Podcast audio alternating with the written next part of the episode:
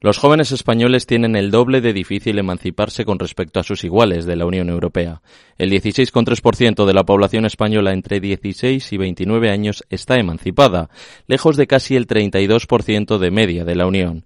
Y para hablar de jóvenes y de economía, ¿quién mejor que José Ignacio Conde Ruiz, subdirector de FEDEA y catedrático de Fundamentos del Análisis Económico en la Universidad Complutense? Es además autor de libros como La Juventud Atracada, publicado el pasado junio. José Ignacio, buenas tardes. Hola, buenas tardes. ¿Qué causas explican tan diferencia entre España y los vecinos europeos? ¿Los salarios, los coletazos de la gran recesión que aún quedan de 2008? Bueno, yo creo que se juntan como diversos factores, ¿no? Pero yo creo que los podríamos resumir en, tres. Yo creo que tenemos un mercado laboral eh, muy precario, principalmente para los jóvenes, eh, y esto ya pues hace que los jóvenes pues acaben teniendo carreras mucho más intermitentes, tiempo parciales y luego salarios eh, más bajos. Luego tenemos también un, un mercado de la vivienda donde los precios de la vivienda, ya sean en el alquiler o en la compra, han subido mucho.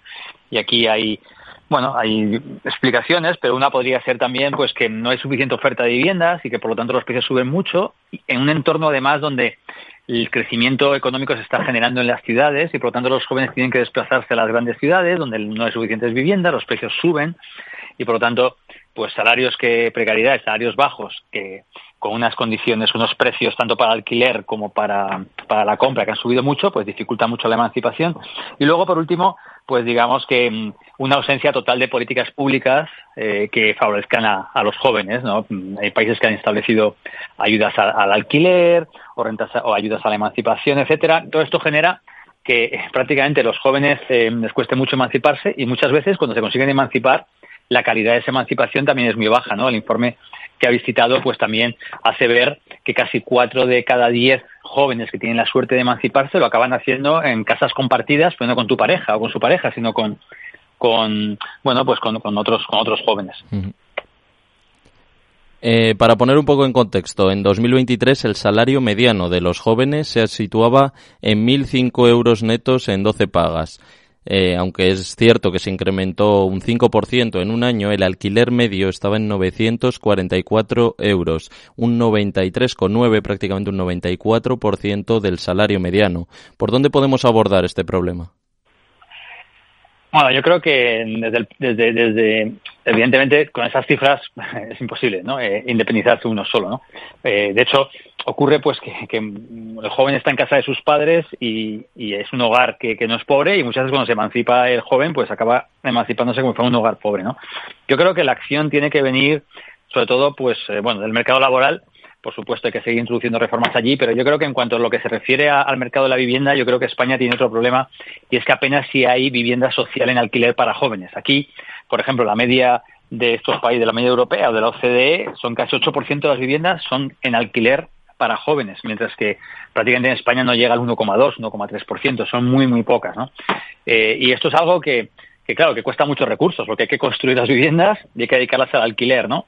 Es verdad que venimos quizás de un pasado donde sí que había recursos para los jóvenes, porque esto un poco sí que lo, tratamos en nuestro libro, es decir, cuando yo era joven, en los 80 y los 90, los jóvenes eran importantes, muy relevantes en las elecciones, mientras eh, eran como el 35% del, del electorado, hoy apenas llegan al 20 y en ese momento, en los 90, sí que había una política de vivienda para jóvenes, lo que pasa que era una vivienda con recursos pero equivocada, porque daban las viviendas, eran de las llamadas VPO, que eran viviendas de protección oficial que te las daban en, propiedad y a mí no me tocó nunca, yo se hacía con un sorteo, a mí no me tocó, pero a algún amigo mío sí le tocó, pero claro, esto hizo pues que muchos de ellos que tuvieron la suerte les tocó como estas viviendas más baratas, pero si se hubieran dedicado, por ejemplo, al alquiler, ahora tendríamos un gran parque de viviendas, ¿no? Yo creo que, que por ahí sí que había que trabajar y sí que había que avanzar y luego seguramente había que darle una vuelta a qué es lo que está pasando en el mercado de, la vivienda, el mercado privado, lo que le llaman ahora áreas pensionadas, que no son más ni menos que áreas donde la economía está creciendo mucho y por lo tanto los jóvenes tienen que desplazarse ahí, que la oferta no parece que sea suficiente para satisfacer la demanda. Mm. Y los precios suben, claro, en consecuencia. Con esto que comentas hay quien puede pensar, pues si no es posible alquilar, la otra opción es comprar. Pero la subida de tipos, además del encarecimiento de los propios pisos, imposibilitan que precisamente los jóvenes puedan acceder a una hipoteca. De hecho, apunta ING en una encuesta que el 46% ni siquiera podría comprar la casa en la que actualmente vive como inquilino. Entonces, el, la otra opción, la de comprar, tampoco es válida, por lo que vemos.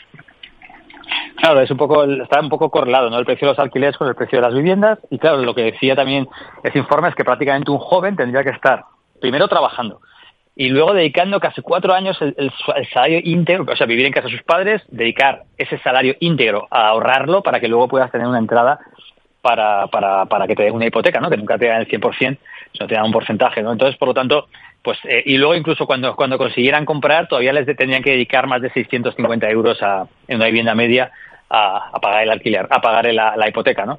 Por lo tanto, sí, yo creo que la situación actual está muy complicada para, para los jóvenes. Esto está explicando el retraso en la, en la emancipación. Y yo creo que es una, es una dimensión en la cual cuando uno siempre se compara, ¿no? Yo, yo tengo, yo, yo, yo, cuando yo era joven, por ejemplo, yo me comparo a los jóvenes de ahora como cuando yo era joven y yo creo que aquí no hay ninguna duda de que ellos lo tienen infinitamente peor de que lo tenía mi generación cuando era joven y yo creo que ahí pues seguramente haya que, actuar también. Este informe del Consejo de la Juventud también dice que incluso la avenida del gobierno, el bono social de alquiler, que, que son 250 euros, solo llega al 0,9% de los jóvenes, prácticamente no se ha desplegado. Y bueno, yo creo que para eso sería para el alquiler, para la compra, pues eh, claro, está, es todavía más complicado porque prácticamente o consigues un, un padre que te pueda adelantar, eh, que te pueda adelantar eh, algo del precio o, no vas a tener acceso a un alquiler, a una, una hipoteca, perdón. ha comentado que los jóvenes lo tienen más difícil hoy que hace pues dos o tres décadas. ¿Hay esperanza de cara al futuro? ¿Por dónde podría ir la solución? Eh, ¿Parques de alquiler accesibles, como ya se ha comentado, o por quizás otras vías? Hombre, yo creo que bueno, hoy se ha anunciado una nueva ley de vivienda para jóvenes, que la ha anunciado la ministra. Yo creo que, que la cuestión aquí es que tenemos que replantearnos realmente lo que está pasando con la juventud en España y darnos cuenta pues que lo tienen difícil y que el problema que suele haber es que, claro, electoralmente son un colectivo pues que a los políticos que en el fondo no son mala gente. Ellos simplemente quieren ganar las elecciones, entonces prefieren dedicar toda su atención a los mayores y, y, a los que son mayoritarios en las elecciones y entonces siempre están enfocando todos los recursos para, para allá. Yo creo que creo que es el momento también un poco de, empezar a pensar en los jóvenes y que, y que también haya recursos para ellos, ¿no? Porque al final, si los jóvenes no se pueden desarrollar eh, personal o profesionalmente, pues no hay que olvidar que si, si vienen unas elecciones son electorales son irrelevantes, los jóvenes pueden votar con los pies y hay muchos jóvenes que se están yendo de España y se van a seguir yendo si no se les permite que poderse emancipar y poder tener una vida hacia adelante. Yo creo que, que esto nos debería replantear todo y buscar ahí una solución que desde luego pasa por invertir recursos, la que has mencionado, que también había mencionado yo, de la vivienda social en alquiler o rentas de emancipación como en Alemania, etcétera, pues cuestan dinero, pero yo creo que hay que empezar a pensar que, hay que hacerlo. Pero si nos basamos en su razonamiento y atendiendo a la, a la pirámide poblacional española, donde la gente mayor cada vez ocupa un volumen más grande, ¿no cree que cada vez se va a invertir menos, menos recursos y, y menos, va a haber menos políticas que miren hacia los jóvenes.